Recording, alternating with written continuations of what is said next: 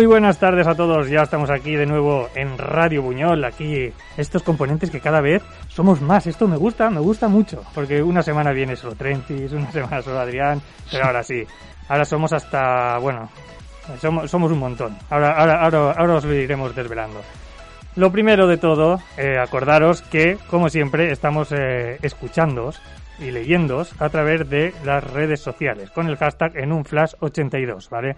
Si escribís a cualquier cosa, si queréis discutir con alguno de nosotros de pues recomendaciones o no que os traigamos, si, si opináis de manera diferente, pues estaremos leyendo todo el programa. También eh, recordaros que nada más acabe este, este directo, tendréis, lo tendréis en formato podcast eh, en todas las redes de audio posibles, ¿vale? En iTunes, eh, en Apple, eh, no sé, no, Spotify, Apple, Spotify. Evox, Spotify, En YouTube también.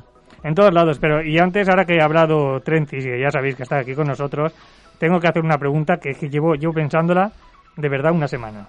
Y es muy buena. ¿Cómo se llama la actriz de Minari que ganó el premio a mejor actriz secundaria? Young, yo. Jung. Sí, pero de verdad o no, me la puedes, me puedes timar. No, no, no, yo también, o sea, ni puta idea, pero algo así. Vale, pues lo tenemos ahí, que lo, lo revisaremos a ver si lo ha hecho bien, pero bueno, ahora ya que estamos contigo, eh, bienvenido de nuevo aquí. Muchas gracias, es un placer como siempre. ¿Qué nos vas a traer hoy? Hoy os traigo, os traigo un anime, algo un poco más distinto de lo que suelo traer. Una lástima que no haya podido venir Dani, la verdad, que creo que le podría gustar también. Y bueno, es Subliter, tiene ya unos años. Y, y nada, ya un poquito más adelante ya os voy contando cosas. Bien, bien, ya, ya- hacía tiempo de, de todas maneras que no traíamos ningún anime, así que es interesante. Y como siempre, cada vez que me traéis un anime hago los deberes y uno me veo. Esto de que sean 15 minutos me gusta. Yo sé que Adrián esta vez nos me ha traído algo que no son 15 minutos, ¿no? ¿Qué, qué nos traéis hoy? No. Hoy voy a hablar de Península, que si alguien ha visto Train to Busan es la segunda parte. La segunda parte que... Sí, ningún personaje se repite, pero es la Ujú. segunda parte dentro de ese, digamos, universo, universo, ¿no? cinematográfico se creó. Vale, pues ahora dentro de poquito eh, estamos contigo otra vez.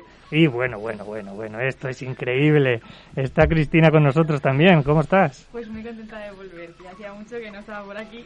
Yo también, yo también. Te ya tenía ganas a ver si tienes que venir más. Me Eh, te echamos de menos. ¿Y qué nos traes? Pues traigo una serie, traigo los Bridgerton, porque ha tenido muchos detractores y muchos fans. Y quiero poner en valor un pequeño detalle que yo creo que la mayoría ha pasado por alto. Muy bien, y ahí lo tenemos también en Netflix que podemos verla. Y para pues completar el cupo de Netflix, como no podía ser de otra forma, que ya va siendo hora que nos paguen, eh, traigo La Edad de Oro de los Samuráis, ¿vale? Una docu, un docu serie ficcionado de, pues, de esta época del Japón feudal. Así que todo este cóctel es lo que tendremos en un Flash 82. Acordado que podéis hacerlo y escribir a través de ese hashtag que os estaremos leyendo. Y ya para romper todos los moldes hoy, vamos a empezar por Adrián con su península.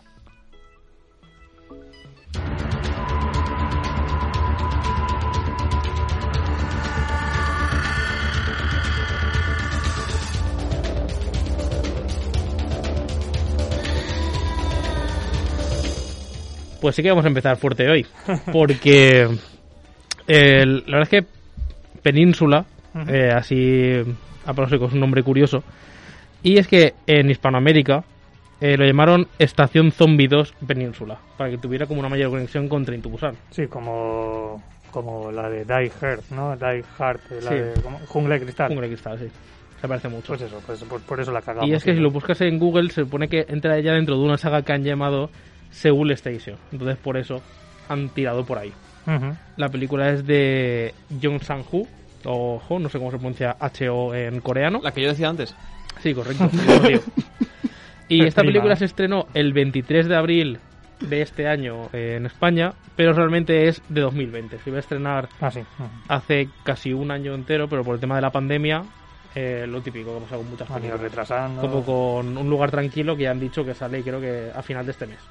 Y también iba a salir en abril del año pasado. Sí, sí, exacto. Pues hay mucha gente, por lo que me han dicho, que se queja de esta película. ¿Mm? Yo creo que lo primero es obvio, porque obviamente no va a ser Train to Busan porque no hay ningún tren ni van a otro destino. La primera película es sobre justo el día cero donde se produce un apocalipsis zombie y es cuando o sea, un padre tiene que llevar a su hija a Seúl porque supone que es un lugar seguro y ocurren muchas cosas y esta película ocurre cuatro años después. Ya se ha visto que ha ocurrido solo en Corea, consiguieron cerrarlo a tiempo y no se expandió por todo el mundo. Ves como en los medios, Estados Unidos sobre todo, hablan de este tema y en una entrevista comentan que hubo un suceso que ocurrió hace cuatro años. Eh, Hace cuatro años, no, perdón, en el cuarto año de, de la Crisis Zombie, porque tampoco dicen en qué año están. Entonces lo que te cuentan de la historia es que están, por ejemplo, en Hong Kong un montón de gente que consiguió salir de Corea, los tienen como marginados y lo, el tema del racismo que ha, que ha sufrido eh, la población china en España, como si fueran culpables de todo, pues lo mismo con los coreanos con el tema zombie.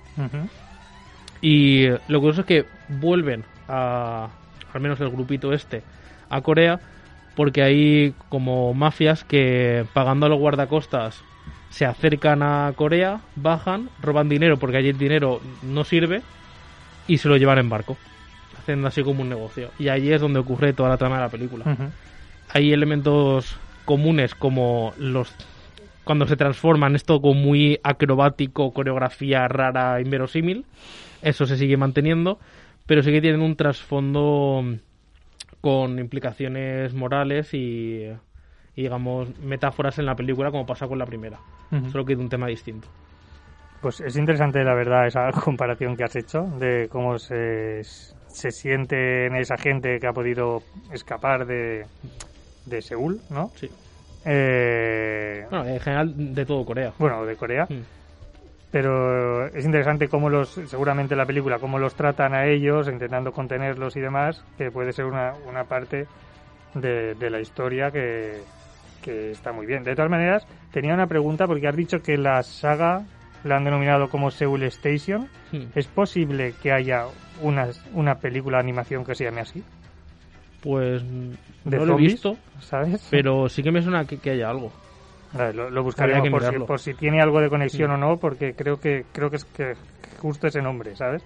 Por eso cuando lo has dicho, no sé si tendrá algo que ver, porque justamente también es de zombies, está en la estación de Seúl y demás. Y también hay partes de la película que parecen como un videojuego, porque hay, hay persecuciones muy vertiginosas que no tienen que envidiar nada a Fast and Furious o cosas por el estilo, porque además es con zombies. ¿Van al espacio? ¿Cómo? No, que nada. Ah, al espacio, vale. No, pero hay También dinosaurios. de espacio y yo, ¿no? De espacio no van nunca. Son, los zombies. Mm. Pero utilizan muy bien el tema de las bengalas para jugar con el tema de la luz, porque recor- recordemos que en la guay. 1 cuando no había, o sea, cuando era todo oscuro se quedaban quietos porque no tenían cómo orientarse, quitando algún sonido. Pues esto lo siguen manteniendo, pero con carreras de coches y hay un momento que parece Mad Max en una apocalipsis zombie. Está guay. sea que es un punto a favor bastante chulo. Notas el CGI, pero como es muy dinámico, hay mucha acción, como que lo perdonas y lo pasas. Muy guerra Te lo mundial pasas bien ¿no? viéndolo. Más o menos. Pero lo bueno es que la amenaza sigue siendo el amontonamiento de zombies más que su velocidad Eso está guay. y, y demás. Y hay momentos así como impactantes. Pues para el que la quiera ver aún está a tiempo, aún están en pocos cines, pocos, pocos, recalco, Mm. cines, por si podéis, si, si, os, si os interesa este rollo. ¿Te gustó más que la primera, menos, más o menos? Es que son historias muy diferentes, entonces me quedo con las dos. Pero están guays, ¿no? O sea, Sí, sí, son, muy, son entretenidas las dos. Eh, la verdad es que de la de, de- llevábamos una época de zombies muy extraños, eh, muy extraños no, muy típicos o, o lo que sea, eh, hasta que llegó la primera de Train to Busan, Sí. que, que la verdad que ro- rompió porque ya era necesario ver algo eh, de más ac- activo o más de acción en este tipo de, de, de películas, ¿no? Después, de- ¿por qué, por, qué digo esto? Eh, Me acabo de ver, eh, lo, lo tengo que decir, acabo de ver el penúltimo capítulo de Walking Dead y es para morirte, es para convertirte en zombie directamente. Yo me gusta y, y mucho, y me gusta Walking Dead, soy así. Pero el penúltimo capítulo, no, yo no sé, yo, yo no sé a quién se le ha ocurrido la idea, de verdad. Es, o sea, la historia es, o sea, tiene más protagonismo una rata, una rata en un episodio que, que, cual- que los dos Como personajes eh, más como- Como en Endgame, que todo ocurre Ah. por una rata. pues, pues mira, pues mucho más protagonismo una rata, pero en Endgame tiene, fíjate, en Endgame está mejor, eh, da igual. Es, es, es Bueno, horrible. Y por lo que decías me mojo y diré que Train to Busan me gustó más porque es menos fantasiosa. En esto hay como más efecto y lo, lo otro tiene una carga más dramática por, por el tema del padre y la hija. Claro. Así es diferente, igual pues me quedo más y porque rompió con los moldes. Ujú. Pues yo quiero estoy pensando y por ejemplo Estados Unidos tira más siempre a la acción y diversión, digamos, con el tema zombie. Por ejemplo, la, nueva serie de Zack Snyder no tiene nada que ver, eh, digamos, de maneras metafóricas o con simbologías a estas de, de, de Corea del Sur. Mm. O la serie de Kingdom, que también es de Corea del Sur Ah, sí. y tiene muchas cargas emocionales, políticas y demás. Sí, bueno, también... Y quitando la de Los muertos no mueren, que Ajá. es igual una excepción americana, es una película rara de por sí, con el contexto del director, sí que son como dos tipos de películas muy marcadas. Sí, luego te hacen memorias de un zombie adolescente. O sea, pueden hacer cualquier Sí, cosa esta eso, pero sigue tirando más a la metáfora o a contarte algo serio con, em- con el tema zombie, pero Estados Unidos dice, ah, zombie, acción, muerte, eh, vamos a hacer que sea divertido, más palomitero y no meter tanta carga emocional. Yo también creo, si me permitís, que el problema reside en que Estados Unidos, a nivel de producción, todo lo que sea fantasía o ciencia ficción, tienden a no tomárselo en serio. No creer que puedes hacer un buen drama cuando estás en esos géneros. No sé si me explico. Cuesta ver dentro de esos géneros buenos dramas. Siempre lo tiran a, a una falsa comedia que acaba en, en los productos de los que estamos hablando. Si a eso le sumas que desde la temporada 3 de Walking Dead aquello ya empezó a olerse la crónica de una muerte anunciada y empezó la decadencia del género zombie desde mi perspectiva. ¿Me explico? Qué, qué- dejaron qué de haber- irónico, decadencia de un zombie, ¿no? Pero- Porque dejaron de haber zombies. Para ser más una carga humana. Eso, eso de Walking Dead sí que se lo valoro. no, aunque no, no me hagáis entrar. ¿eh? Esto- eh, bueno, acaba. Sí, no, no, eso, pero que, que al venir sí que tuvo un pico de auge en Sí. la época de, de Max Brooks y de toda esta gente. Eh, en lo que en los zombies sí que tuvieron más un punto más fuerte y cuando ya enganchan ese auge, ese, esa decadencia todavía se le se le queda menos seriedad al género sobre todo lo dicho desde las productoras estadounidenses que por desgracia son la mayoría que lo ven como algo para sacar dinero rápido y no como un campo en el que puedes sembrar la semilla de, una historia potente. O sea, o ambientándolo en ese universo. No sé si me explico. Sí, bastante. bastante. A ver, The Walking Dead lo intenta. The Walking Dead intenta, de hecho, de por lo que habéis dicho de que se han acabado los zombies también y demás, es que The Walking Dead, eh, la esencia de Walking Dead no son los zombies, que es lo que a veces hay que hay que entender. Justamente la esencia de Walking Dead son los supervivientes. Eh, está claro, yo estoy contigo. Tercera temporada, ya lo acabo esto porque no quiero entrar en The Walking Dead. Pero tercera temporada es posible que haya algún declive, y sobre todo la granja y tal, y pues la gente pues le, se le hizo soporífera.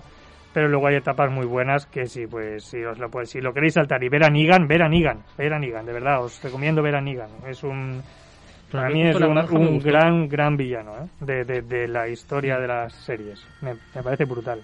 O sea, es cuando un personaje, por su mera presencia o su... sabes que está ahí, pero en el momento que aparece, la primera escena que aparece, de verdad que te acojona. O sea, llega a decir, es la primera vez que este grupo tan querido de supervivientes o no tan querido, que ya no lo soportamos, lo que quiera cada uno, puede perder todo. La primera vez. Y no vuelve a ocurrir nunca más en The Walking Dead. No vuelve a ocurrir, ni a- no ocurrió ni antes con grandes personajes como el gobernador y demás. No ocurre tanto como Negan. Y punto. Y no voy a hablar más de The Walking Dead, que me mareáis. Un día hacemos especial y os metéis con The Walking Dead y yo la defiendo. No pasa nada. Eh, más cositas. Bueno, ¿a, a ti te gustó, Chris? ¿O quieres remarcar mucho, algo? Me gustó mucho más que la primera. Es decir, aunque la primera me gustó mucho, pero sí que se nota mucho el estilo de películas que hacen allí, que no se parece tanto a las que estamos acostumbrados a ver, porque cada personaje tiene lo que se merece al final de la película. Y en la primera se ve incluso más que en la, que en la segunda.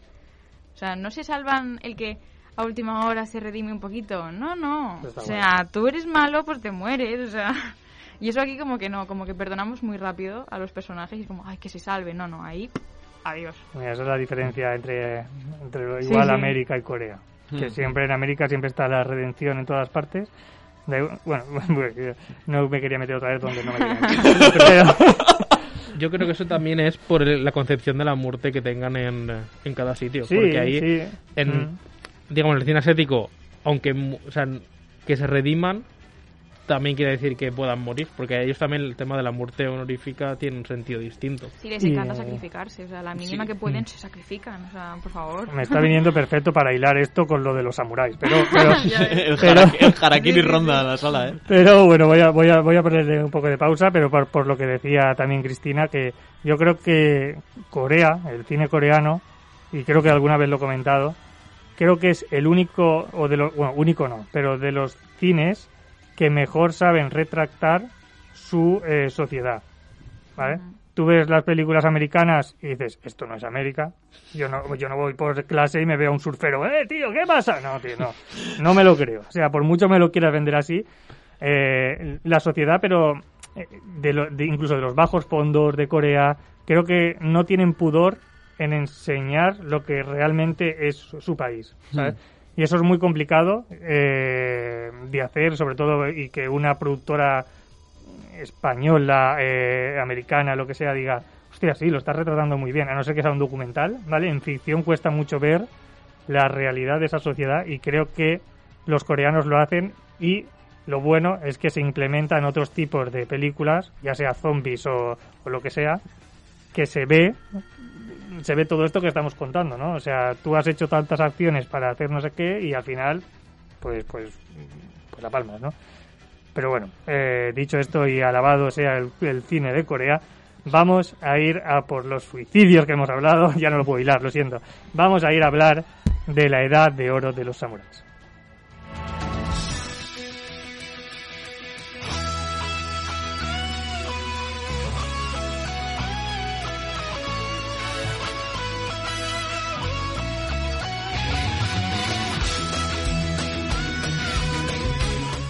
Y la edad de oro de los samuráis, solo quiero decir que esta canción que estáis escuchando es nueva. ¿Y por qué es nueva? Porque ya estamos en el episodio número 82. Ya estoy contando con los dedos que, que ya llegamos a los 100. Ese especial 100 que tanta ilusión me hace a mí y tanta ilusión nos hace a vosotros el 99, que es de pelis, Eh, de series ahí, B, ahí. De, de- de cosas de que no me interesan, de sillones, zombies.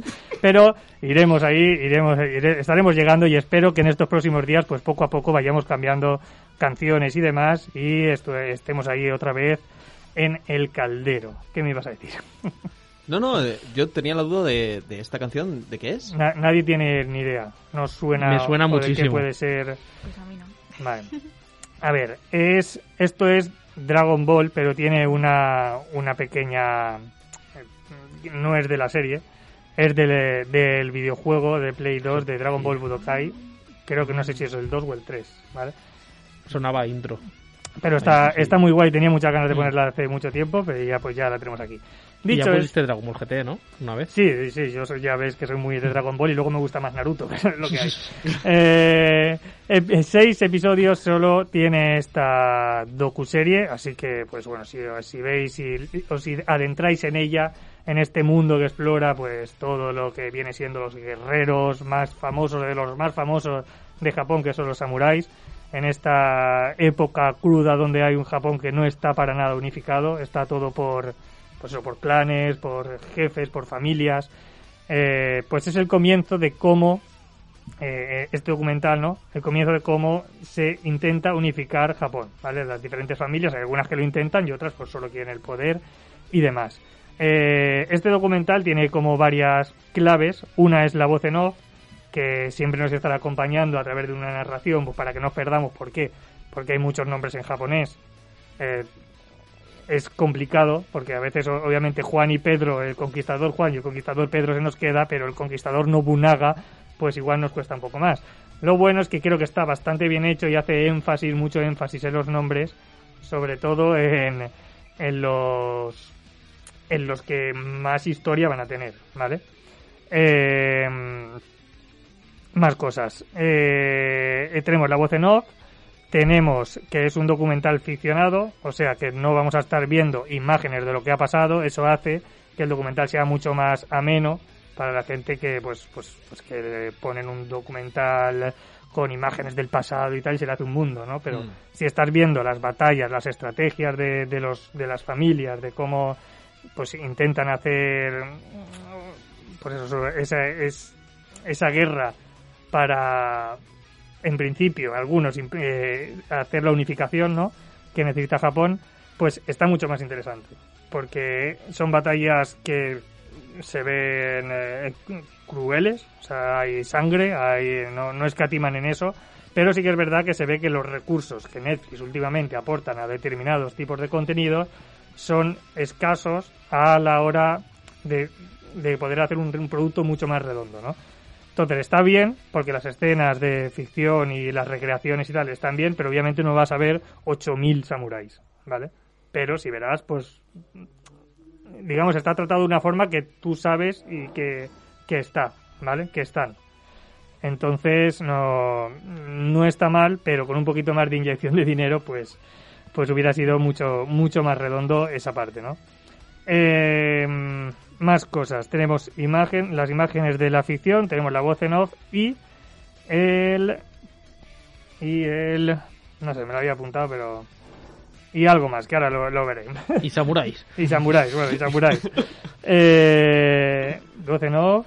Bueno, no, no, ahora, lo, ahora lo encontraré. Sé que hay tres claves que es que me había apuntado de este, de este docu, pero lo bueno es eso, ¿no? Que vas viendo este reinado de las familias, cómo van luchando entre ellas. Eh, como hemos dicho, la calidad técnica podría estar mejor, pero eh, se deja ver. Y sobre todo a gente pues que le interese este mundo, esta época de los samuráis, aparte de poder disfrutarla de una manera eh, que, que no aburrida, digámoslo así, es entretenida, eh, pues coño, aprendes, aprendes la historia de este, de este, de esta época que está, que está muy bien. No sé si tú habías visto algún capítulo. El primero. ¿Y qué tal? ¿Qué te parece? A mí me gustó y me llamó la atención porque sí tiene una calidad técnica que no suelo ver en muchos eh, documentales. Ujú. Sí que se nota la parte de ficción y cómo lo mezclan.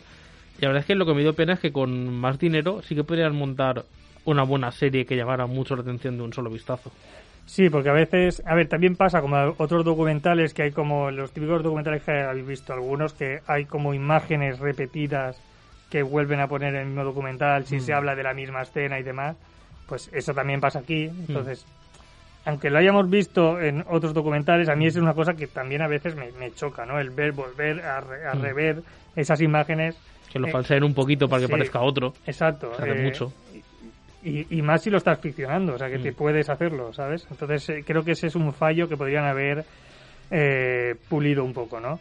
Eh, y nada, lo más interesante de todo es lo que, lo que hemos hablado, las estrategias que hacen en las batallas están muy guay, cómo consiguen eh, recursos, de sobre todo de un barco que se queda tirado o varado en, en las costas de Corea, de un barco europeo donde tienen armas. Entonces es la primera vez que ellos, los samuráis, empiezan a, a- a atacar con armas de fuego en vez de con eh, la típica katana. Mm. Entonces ves como el que las consigue, obviamente, eh, surge, eh, Sube un escalafón. Mm. claro, sube un, sube un escalón increíble, ¿vale? Y también me gusta cómo retratan al, bueno, al que ponen como el protagonista, no sé en el primer capítulo, que es el que empieza a unificar todo, que no, no te lo ponen directamente como el bueno. O sea, ves que es un cabrón, que tiene sus cosas buenas, pero demuestran lo bueno y lo malo.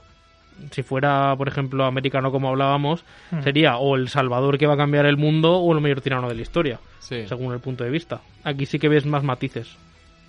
Sí, eh, la verdad es que el que tú dices es el que hemos hablado así un poco por encima, porque es el que se te queda. Es Oda Nobunaga, es el que empieza a intentar unificar esto y realmente intenta unificar Japón con un re- reinado, entre comillas, de terror. O sea, es un abasamiento, un, un matar a veces por matar, cuando igual lo lógico es no mates al líder y hazlo tu aliado cuando ya porque eso luego en, en posteriores épocas ocurre, ¿vale? No es, bueno, te adelanto que, que no es el prota prota, pero tiene mucho peso, sobre todo en los primeros episodios, ¿vale? Porque, pues bueno, ya es el que empieza el movimiento. es el que empieza el movimiento y ya verás lo que le pasa a Oda Nobunaga cuando acaba su movimiento. El karma, supongo. ¿vale? Pero está muy bien porque lo, lo retrata bastante, bastante todo coherente.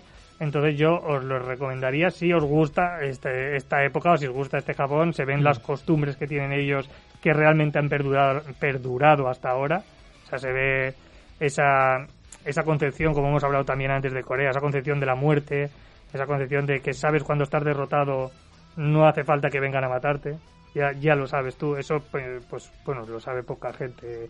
Lo tiene pocas veces la mente y si lo hacen es porque eres un poco cagado, como igual puede ser Hitler, Hmm. ¿no?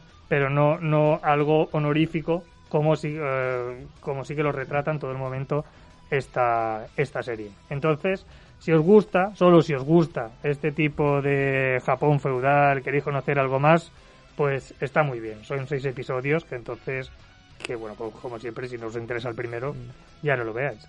Y dicho esto, los actores que aparecen son muy buenos.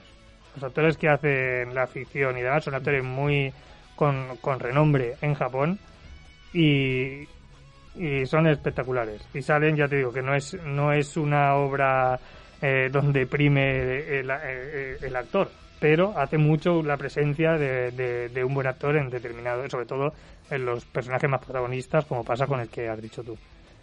Dicho esto, ya no os puedo comentar más. Si queréis la veis, no vais a ver una obra de arte, os lo adelanto, pero eh, si os gusta este tema, de verdad que merece la pena. Yo la verdad que, que el tema del Japón feudal con el Total War Shogun 2 Ujú. lo, le, le cogí bastante, bastante cariño, bastante estima. Y la verdad es que yo creo que apostar por productos que sean de educación divertida, dicho de alguna forma, es decir, al final esto es un producto que es una clase de historia, pero es una clase de historia bien dada. Entonces, chico, yo solo puedo decir chapo por Netflix en este sentido. Mm. Lástima quizás, como tú dices, que no le haya metido más presupuesto, pero Sí. creo que es un buen camino.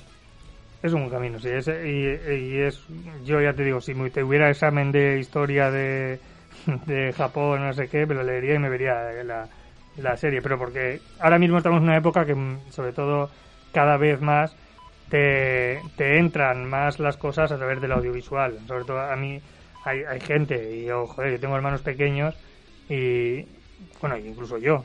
Ah, Yo lo veo, mm, se me queda mucho más si me lo cuentan y si, si lo estoy viendo. O sea, algo, Hmm. algo que no sea hojas de papel, ¿vale?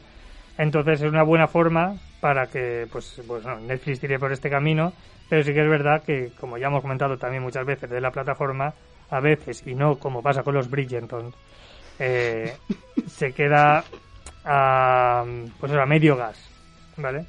Sabes que podría haber estado mejor, sabes que con un poquito más de idea o con un poquito más de, de ganas podría haber conseguido un mejor producto, pero muchas veces se queda ahí en ese camino de, bueno, voy a hacer cuatro pelis al año buenas para los Oscars y lo otro, pues, dale, dale, dale, dale. Sí, Hostia, qué guion más guapo, Patrulla Treno, guapísimo, Patrulla Trueno, venga, dale. Entonces, hay que tener un poquito de, de, de mira, ¿no? Que igual pues la gente está muy enganchada a Netflix. Las cosas son como son. Va a ser difícil que Netflix pierda. mm, Creo que en una época, eh, hace unos meses, creo que Disney Plus consiguió un poco más de. eh, en un mes, un poco más de suscripción que, que Netflix, ¿no? Pero es muy difícil lo asentado que está Netflix que pierda de repente Sí. muchísimos seguidores y eso hace pues que pongan contenido, contenido, contenido y pues nos lo vayamos Sí. tragando. Es lo que hay. Eh, bueno, dicho esto y la recomendación que espero que la veáis, vamos a ver o vamos a ver qué nos cuenta Trencis con ese anime tan esperado.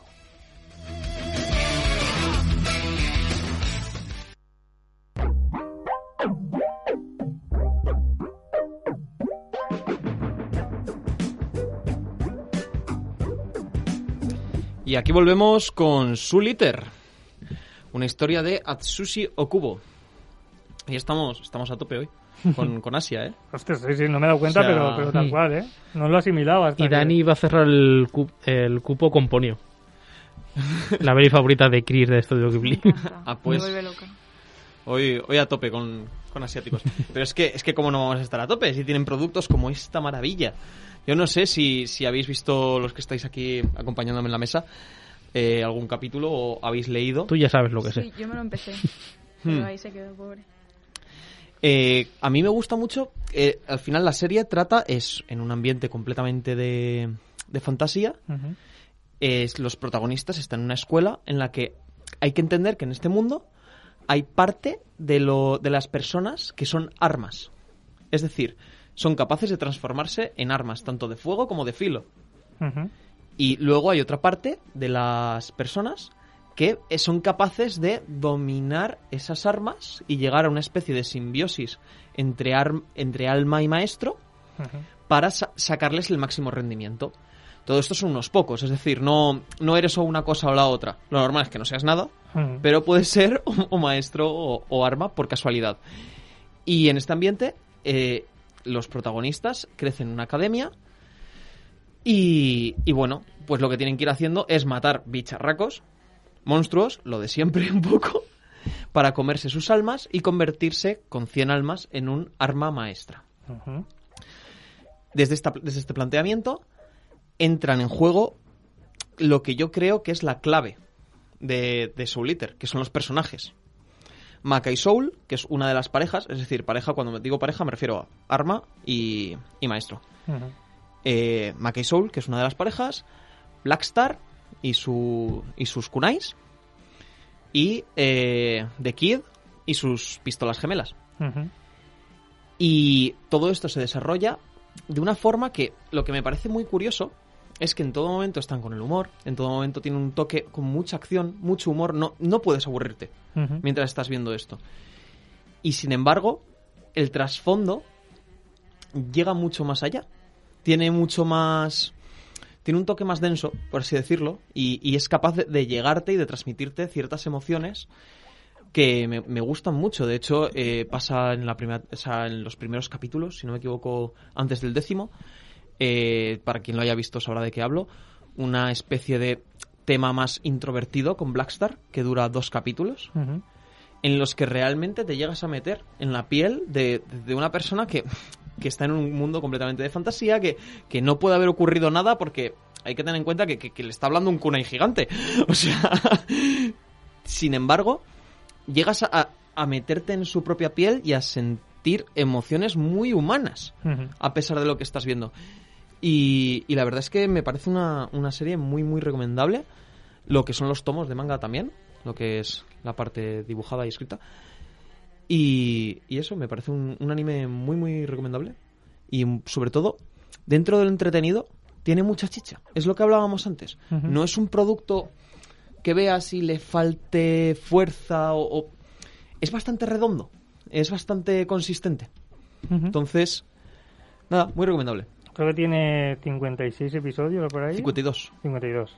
Hmm. Bueno, bueno, está muy bien. Y ya es finalizado. Ya no hay nada más. Sí, sí, sí. Eh, bueno, a ver, te cuento. Aquí hubo un pequeño problema. Por lo que hasta cierto punto los libros, pero bueno, esto pasa, esto no es la primera vez que lo decimos. Los libros siempre superan un poco a la película, no siempre, pero en grandes rasgos. Eh, aquí lo que pasó es que se hizo, tuvo un pico de fama muy rápido el manga, por lo que enseguida sacaron el anime. Y lo que pasa siempre, que los del anime, no sé por qué, trabajan más rápido que los del manga. Ah, Entonces, ha pasado varias veces, sí. sí, sí, es, yo creo que es un, un clásico. Full Metal Alchemist. Y en este caso, en vez de tirar de freno de mano, los del anime dijeron, bueno, si, si diseñar historias no tiene que ser tan difícil. Por lo que a partir del capítulo 30 y poco, Igual que Full Metal Alchemist justo ahí en ese punto. sí, eh, las historias se van. Hmm. Se van. Y bueno, ya cambian un poco. Sí que han sacado una, una segunda temporada de lo que es el manga, Mm. eh, que es Soul Eater Not, que está destinado a un público, desde mi perspectiva, más femenino y más infantil, en general. O sea, ha cambiado bastante la serie, no tiene mucho que ver. Usan el mismo universo. Es como si fuera un- una especie de, de eso, de, de aprovechamiento del universo para crear una serie orientada a un público bastante distinto. Y, pero eso, pero al final lo que es su liter original está completamente terminado con las dos historias distintas, aunque empiezan igual, pero las dos muy válidas y, y muy disfrutables. Que Te al final gustaron las dos, ¿no? La verdad que sí. Tú has visto... Yo he leído el tres cuartos, creo, del, de la historia. Y sí, eh, me gusta y es lo que dice Trentis, maneja muy bien el humor y el drama todo junto y tiene personajes interesantes. Cristina. Yo me empecé el anime hace muchísimo tiempo y se quedó ahí. La verdad es que ahora me da ganas de, de volver a empezármelo porque no me acuerdo de nada y vérmelo bien, como Dios manda. Sí, sí. Eh, A ver, está bien. El primer capítulo está bien. Sí que es verdad que he visto algunas cosas que pecan siempre, siempre los animes con el tipo de humor referente a, a chicas. Sí. Sí. Y no has Peca- visto nada. Pecan mucho, y y he visto el primer capítulo, y eso es a veces cosas que, vale, que en momentos puntuales puede estar gracioso, pero me preocupa en vérmelo en cada tres capítulos, ¿vale? Cosa que ocurre en muchos animes, en este no lo sé, pero es una es alguna cosa que también hay que sacarle un poquito de pegas a, a todo, no, no, no ensalzarlo. Eh, pero yo he visto un primer capítulo, me ha gustado el rollo, me ha gustado también la, la animación, me la esperaba peor, no sé por qué, al ver la intro yo digo, uy, uy, uy, lo que se viene, y no, está, está muy, muy lograda. Es que la, Eh, la intro tiene un estilo muy raro. Es muy diferente a lo que, lo que después, o por lo menos esa es la sensación que tenía yo, ¿no? Sí. Y pero luego hay cosas interesantes como que una de esas almas que intenta quitar es Jack el Destripador, eh, o lo llaman así, Sí. ¿vale? Eh, creo que en el segundo episodio está Capone, entonces son cosas que pues son, son que, a- que a mí me llaman la atención realmente. No sé, son de las cosas que digo, mira, he visto el adelanto del segundo episodio que aparece Black Star, ¿es? Blackstar, sí. Blackstar. Y está Capone y digo, pues, yo quiero verlo, ¿sabes? Mm. Pero si hubiera sido en vez de Capone realmente, ¿eh? Se- o sea, soy sincero, eh, pues eso, el, el- el Oda Nobunaga, que no lo cono- no conociéndolo yo, ¿vale? Pues igual no me hubiera llamado tanto la atención. No sé si esto, por ejemplo, esta manera de meter estos tipos de personajes de la cultura general se mantiene en todo el en todo el anime o de vez en cuando o... Eh, sí que se, se va manteniendo. Ese, ese tipo de juego con los personajes y con. Y con todo. De hecho, hay un, hay un personaje que de hecho es de mis favoritos. Que es el Doctor Stein. ¿Sabes? Y de nombre Frank. Claro. Pero además nunca dicen, no, no, yo es que soy Frank Stein. No. Es o, o Doctor cosa- Stein o Frank. Pero nunca las dos cosas, por lo que sí que tienen mucho juego con eso. Y además, ya no es, no es que cojan buena cultura, que también, sino es que la juegan muy bien, juegan muy bien las cartas. Sí, sí, sí, exacto. Y, y la verdad que eso se agradece. Y respecto a lo que decías del, del tema humor con chicas y tal, tienes toda la razón del mundo. Pero también te digo que eso sí que se va suavizando. Eso sí que parece que, que lo reconduce. En el primer capítulo, yo es que lo tengo relativamente fresco. Y uff, es que el primer capítulo en eso, en eso echa para atrás incluso. Ujú. Como tú dices, sobre Eso- todo, claro, está hecho en, a principios de los 2000. Sí, sí. mm, han cambiado un poco los baremos y menos mal. Pues, bueno, imagínate, a, a Pun se tiraría las manos a la cabeza. Si no quiere emitir Dragon Ball por estos temas, imagínate estos tipos de, de, de animes, ¿vale? Pero bueno, está bien que por lo menos eh, en un futuro se vaya suavizando, que la verdad que la historia eh, puede ser interesante. No, o sea, yo, yo no, vi- no, vi- no habiéndola visto, o sea, ya sé que es interesante porque me lo habéis contado. Pero me refiero, si yo hubiera visto el primer episodio, sí que lo hubiera, ya te digo, le, le daría una oportunidad sin saber mucho más, porque la historia puede llegar a ser interesante. Lo de los personajes, de verdad, que igual es una tontería, pero a mí me ha parecido un matiz muy guay, que metan pues culturas, de una cultura súper básica general, de pues de cosas de terror o de, o de personajes muy muy famosos que puede dar mucho juego. Y, y bueno, y la relación de los dos protagonistas está muy guay. Eh, sí que es verdad que yo soy un poco, digo, digo eh, el primer episodio, ¿vale?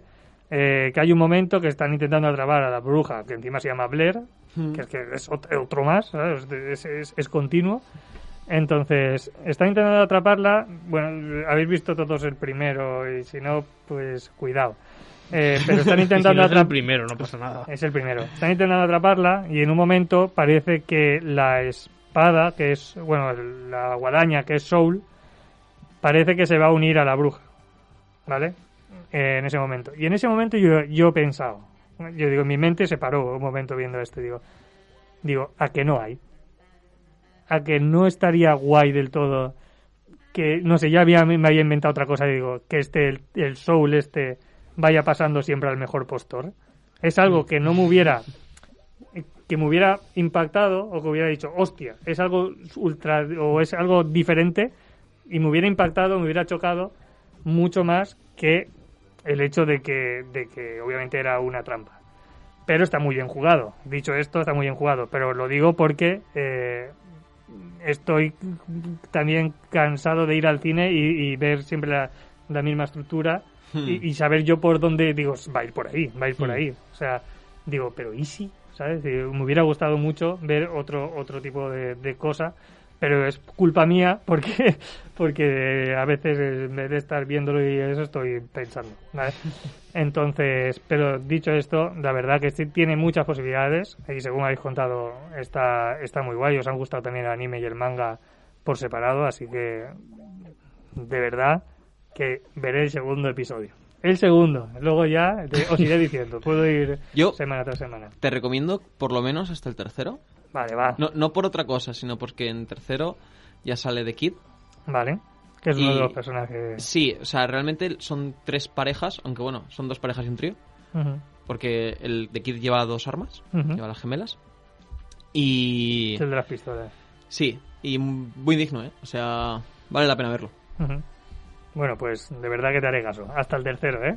Hasta el tercero lo tengo apuntado, pero también tenemos otra cosa apuntada, que son los Bridgerton. Y, y queremos saber, pues, de verdad si vale la pena o no, que yo escucho muchas cosas.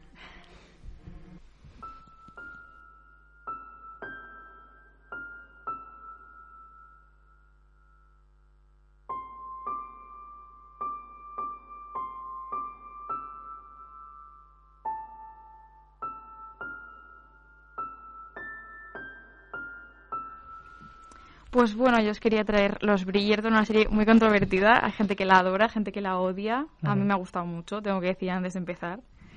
Es una serie de Netflix que tiene de momento una temporada, pero se le esperan un montón, de ocho capítulos. Está basada en uno de los libros, que también son un montón, ocho creo, de Juli- Julia Julia Quinn.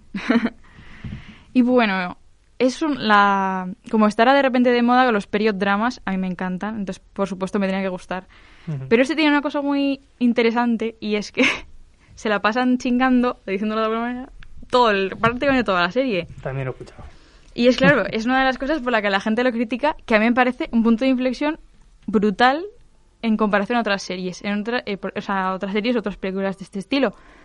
A mí Orgullo y Prejuicio me encanta, o sea, me encanta. Y lo más hot que pasa es que se dan la manita y ahí te, te desmayas. Pero en esta película no, es bastante explícita, o sea, en esta serie, y es muy guay. ¿Qué pasa? Que lo que yo vengo aquí a reivindicar desde este mini micrófono es que no se pasan chingando la serie por darte a ti morbo ni por darte a ti nada. La protagonista no sabe cómo se hacen los bebés. No lo sabe. Se pasa chingando toda la serie y no sabe que así es como se hacen los bebés. Entonces, lo que yo vengo a decir es que, desde mi punto de vista, el punto fuerte de la serie, lo que quería transmitir, es el desconocimiento de la mujer a través de toda la historia que se ve hasta el día de hoy del sexo. O sea, ¿cómo no vas a saber? ¿Cómo no te ha dicho tu madre? ¿Cómo se hacen los bebés? Pues no lo sabe. Y eso es lo que yo creo que la gente ha pasado por alto. O sea, no se la pasan chingando porque, mira, porque qué guarrillos. No, perdona. O sea, y él tampoco se lo dice a ella. Hasta que mm, se lo suplica a su criada y su criada con vergüenza se lo cuenta. Y ya lo descubre y bla, bla, bla. Pero que me parece muy fuerte y muy potente, un mensaje muy potente que se ha pasado por alto. ¿Qué pensáis? Pues ya lo he dicho. Lo primero es una pregunta sin ver los. A ver. ¿Solo chinga esa? Eh, no, que va. Ah, vale, vale, eh, vale. Es un festival. Vale, vale. Pero lo hacen muy, muy estético, la verdad. A mí, yo que soy muy pudorosilla, Y- mm, se me hace muy bonito de ver, la verdad. Pues sí, a ver, hay que, hay que tener tacto, se puede hacer de Sí, sí. muchas formas y se puede hacer bonito o no. Vale, Mm. ya está. De hecho, me, me tira también o me sorprende que la gente se lleve las manos en la cabeza en este tipo de aspecto con los Bridgerton cuando, o diga, eh, se pasa, tío, ¿has visto Juego de Tronos? Sí. Seguro que eres el mismo que ha alabado Juego de Tronos. Tal cual. Y en Juego de Tronos probablemente estén haciendo eso más de lo que realmente la historia lo necesite, ¿no? Mm. Entonces, la verdad es que es un argumento un poco, poco válido a la hora de que si tiene ese contexto que nos está costando, nos estás contando, pues, oye, pues da ese valor añadido Claro. y sobre todo la forma de, de hacerlo. ¿Tú lo has visto? No, ¿Nadie lo ha visto? Yo no, yo tampoco. no, pero cuando contabas esas escenas tan estéticas pensaba en Sense8. Y la Sí, comparativa cuando son nace... orgías, No la sí, visto. son orgías y son preciosas y no te da vergüenza de ver, o sea, no da vergüenza ni da pudor ni nada nada. Vale, ahora, Muy estético. ahora Raúl nos guardará este clip para cuando nos vayamos. sí, mandárselo a dirección. por favor. Ups. Eh, no, pero es, es muy interesante. Mm. Yo esa, esa serie la verdad es que tenía muchas ganas de verla. Ya no solo... Me pasa como siempre con todas las series que de repente hacen ¡boom! Sí, digo, lo petó no, mucho. ¿por qué la- lo petas? O sea, cuando lo peta y la gente le encanta, a mí es como, no sé qué me pasa a la cabeza que digo, ya no la quiero ver. O sea, y me tengo que esperar, me espero un tiempo, me pasó con todas. O sea, Breaking Bad, un bombazo. Me esperé dos años, la vi y dije, ¿un bombazo? ¿Sabes? Entonces, no lo sé. Eh, espero que no me pase con los Bridgerton. Eh, bueno, Breaking Bad sí que es una obra maestra que a todo el mundo le gusta, a mí no. ¿vale? Yo no la soporté. ¿La soporté? Más uno. Pero, pero otro, bueno. otro día nos apuñalamos, la defiendo yo, no pasa nada. Vale, eso es, eso es. Walking Dead, Breaking Bad, está bien. Eh, pero eso, bueno, bueno, y además que para gustos, anda que no hay series. Eh, Mm. De todas maneras, tengo muchas ganas de verla. eh, con esto que mm, me has contado, que por lo menos tiene sentido esas escenas. Sí, eso tiene por qué. Cosas que, pues, que ya hemos comentado en otras películas, series y demás, están por, por adornar o porque digas, ¡ay, qué guay! Pero no tiene más. Entonces, es guay, es una película de época que también me apetecía, una serie que también me apetecía ver y justo venía, es que bueno, creo que Netflix viene de el anterior bombazo de Netflix es Gambito de Dama, Hmm. más o menos, ¿vale? Viene a hacer eso que para que para mí antes de que fuera bombazo la vi y la vi al día y esto y a mí me encantó. Entonces tenía ganas porque veía que la factura o la fa- de, de producción era muy parecida, tenía había mucho invertido ahí, las trailers que he visto, los actores están muy guays. De hecho, hay un actor, ¿ha pasado algo con un actor de los billetes? Que se va. Porque cada libro creo que tiene que ver con una pareja o un personaje principal y esa es eh, viene del libro El Duque y yo, si no me equivoco. Y claro, el personaje del Duque que ha causado furor porque es tremendo, Sí, también he escuchado pues se Duque. va. Porque no... Pero se va por, por porque no por sale en el guion, libro. por guion, porque Vale, no vale. sale más. No Sí, porque sí. no quiera. No, creo que no, que simplemente por guion. Que había escuchado algo y digo, ya no sé Sí. si es porque había malos rollos o... No, creo que es por eso. Igual me estoy equivocando, pero estoy bastante convencida. Muy bien. Vale, dime algo malo. Algo malo. Ay, sí, eh, fatal. Vale, vale. La, la vestimenta es ridícula, en plan. Yo no sé nada de moda de la época ni nada, pero por lo que he podido ver, el peinado y, la, y los vestidos no tienen nada que ver con la época. Estamos hablando de prin- 1800 poco de Inglaterra. Y se toman muchas licencias que a ti te pueden sentar bien y te pueden sentar. A mí me sientan genial. O sea, a mí que salgan guapas, pues chica, pues vale, pues bien, porque yo no sé nada. Pero entiendo que la gente que sabe y ve estirar un corsé hasta el infinito y luego no ves la cintura corsé, Hmm.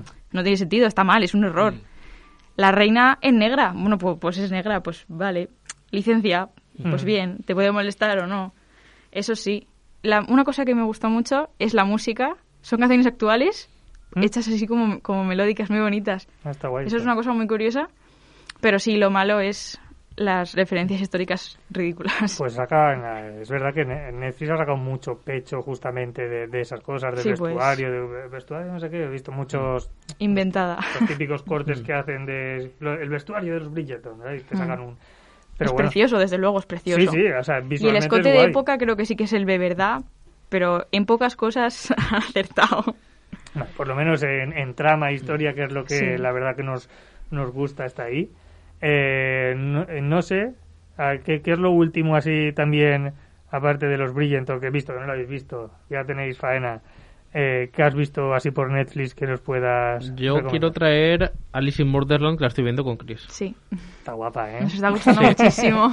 Está muy Y guay. hay mucha cosa que contar ahí. Sí, sí. Está muy guay. Muy ahora, guay. ahora voy a ello. Yo estoy, bueno, en Netflix no, en. Amazon Prime me estoy viendo El fin de la comedia, que la Ah, sí, traeré pronto. también me lo has dicho que la vas a traer. Sí, muy tengo guay. muchas ganas de traerla, pero probablemente antes que eso eh, voy a traer el documental del pulpo. Ay, sí, por favor. Tráelo Eso- y oblígame a ¿Qué verlo. pulpo? Qui- quiero traer. Han habido muchos pulpos famosos en la última década. Sí, sí, pero bueno, No, pero estoy hablando de eh, mi amigo y yo, ¿puede ser? No, el, lo que el pulpo me enseñó. Lo que el pulpo me enseñó. Perdón. Un docu. Documental sobre pues un buzo que pasa muchas, muchas, muchas Vale, horas con el pulpo y en la relación Mm. que al final consigue entablar. Sí, bueno, se llevó el Oscar al mejor documental, lo comentamos la semana pasada. Y bueno, tengo, tengo curiosidad de, de verlo. No he tenido todavía esta semana mucho tiempo, pero espero para la próxima poder traeroslo y, y eh, comentarlo un poquito.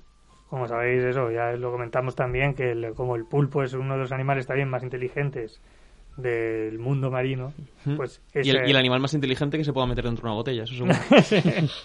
Entonces, eh, esa relación que puede llegar a conseguir el, eh, el buzo con él es, es muy, muy interesante. Y lo hablamos también, que no está hecho de dos días. El documental, eh, vale, es, es bastante... No, no sé Como se debe hacer un documental. cuántos años eh, o cuánto tiempo es el documental, pero que es bastante tiempo y entonces esa relación, pues poco a poco... eh, Está he- hecho a fuego lento, como se tienen que hacer los documentales. Sí, y el pulpo. Eh, bueno. eh, broma, broma. Eh, dicho esto, eh, Netflix, eh, la Alice in Borderland, eh, bueno, que no sé si el que no la haya, no la haya visto y demás, viene también de un anime, de, bueno, de un manga. Mm. Eh, está bastante guay. A mí me, yo me lo No es lo típico que te esperarías si te dicen, hey, que Netflix ha hecho un live action de un manga. Y dice, o ah, la ha hecho anime". mal. Sí, sí. No, la ha hecho bien. No, no, está bien, está bien. Lo ha hecho bien, y, eh, con efectos también aceptables. Sí, sí. Y- pero bueno, es para el que lo tenga en mente sin eh, dejar de merecer una cosa u otra, porque a mí me gusta más Alice in Borderland, pero eh, la, una, la última película, sí, una de las últimas películas de terror de Estados Unidos, que es Escape Room, Mm. puede ir de ese palo. Por lo menos el rollo, para que tengáis en mente el rollo de ir pasando pruebas y demás. Lo que pasa es que Hay otras connotaciones que ya desvelaremos. Hay otras cosas muy, muy interesantes que implementan y lo hacen bastante, bastante grande. Yo también os comento y os recomiendo, ya que estoy en, en HBO, y así hacemos un turno de, de recomendaciones. En HBO estoy viendo, eh, bueno, no me va a salir el nombre, pero es la serie que ha hecho Kylie Cuoco, la Es- de sí. Big Bang, eh, que es azafata y es de misterio y demás, ¿vale? Eh, os lo voy a decir ahora mismo que estoy viendo HBO. Pero eh, está muy guay, es una es una serie eh, vale, lo tengo aquí. The Flight Attendant, ¿vale? Sí, el asistente de vuelo. Eh, pues está guay, porque solo os cuento el, el principio para ver si os convenzco, porque si no la traeremos la semana que viene y el principio os lo volveré a contar. Eh, pero eh, esta asistente de vuelo es muy calicuco, es muy extrovertida con los, con los pasajeros y pues en un vuelo de estos largos, se va a Roma, creo que Estados Unidos, Roma o alguna locura de estas, pero eh, ve a, a, un, pasajero pues que le llama bastante la atención. Y está jugueteando con él, no sé qué, que si "Ay, te pongo una copa, tal, lo que sea.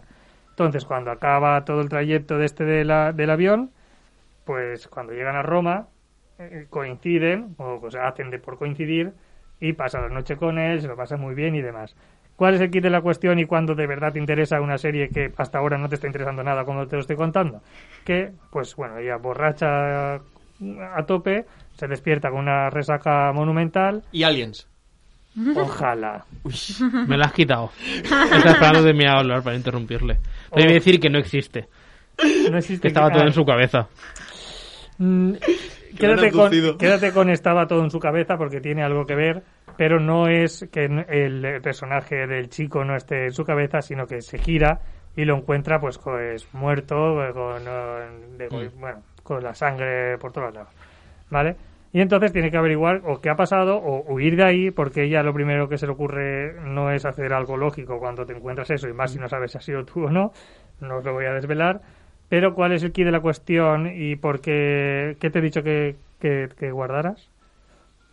¿No Que es que guarde algo? Pues sí, bueno, da igual. Bueno, sí, eh, con lo que todo está en su cabeza. Todo está en su cabeza. ¿Por qué? Porque a la hora de ir resolviendo qué está pasando, eh, eh, el, el personaje del chico se le aparece, digamos, en la cabeza, en sus pensamientos, como para ayudarla. Pero no es una ayuda realmente buena. ¿Por qué? Porque nada, cuando él muere, no recuerda básicamente nada. No recuerda nada. Sino dice, cuando va a visitar a su madre, dice, ay, sí, mi madre. Ah, no sabía que no me llevaba tan mal. ¿no? Cosas así.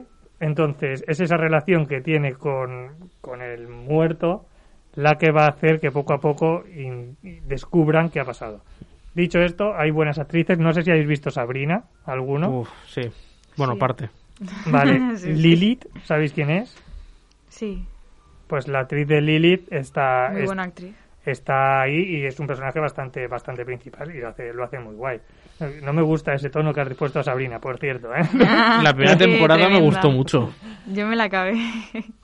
Pues tú lo has acabado, yo también, Sí. yo también. A mí Sabrina me gusta. A mí tiene, tiene cosas ¿Habléis de la nueva o del original? La no, de la original. de, de- o sea, de la no, nueva, de la perdón. la La, nueva. original no tiene nada Vale. que ver. Sí, sí, Pero la original tiene, Yo, la original, algo que ver ahí, ¿eh? creo que ya lo he comentado alguna vez, pero Aparece. necesito, o sea, desde aquí darle las gracias al traductor de guion de Salem. O sea, los chistes de Salem con ambiente en España, re- haciendo referencias a Julio Iglesias y el estilo me parecen, vamos, o sea, de lo mejorcito en traducción que se ha hecho en este país. Yo me quejaré de que han tenido la oportunidad de quitar el primer puesto a la mejor traducción con Star Wars y la han cagado.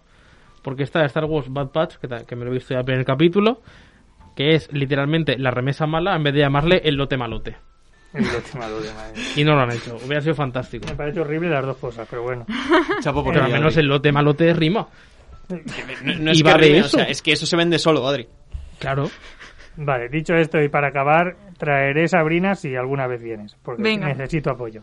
aunque, aunque no nos haya gustado algunas cosas, pero traeré Sabrina si vienes. Así que dicho esto, eh, muchas gracias por estar aquí, por escucharnos. Gracias Adrián, Cristina, eh, Trencis y. Álvaro y todos. Gracias a todos. Gracias a Raúl detrás del cristal. Y ahora sí, como siempre, nos vemos como cada viernes aquí en Radio Buñol de 4 a 5. ¿No?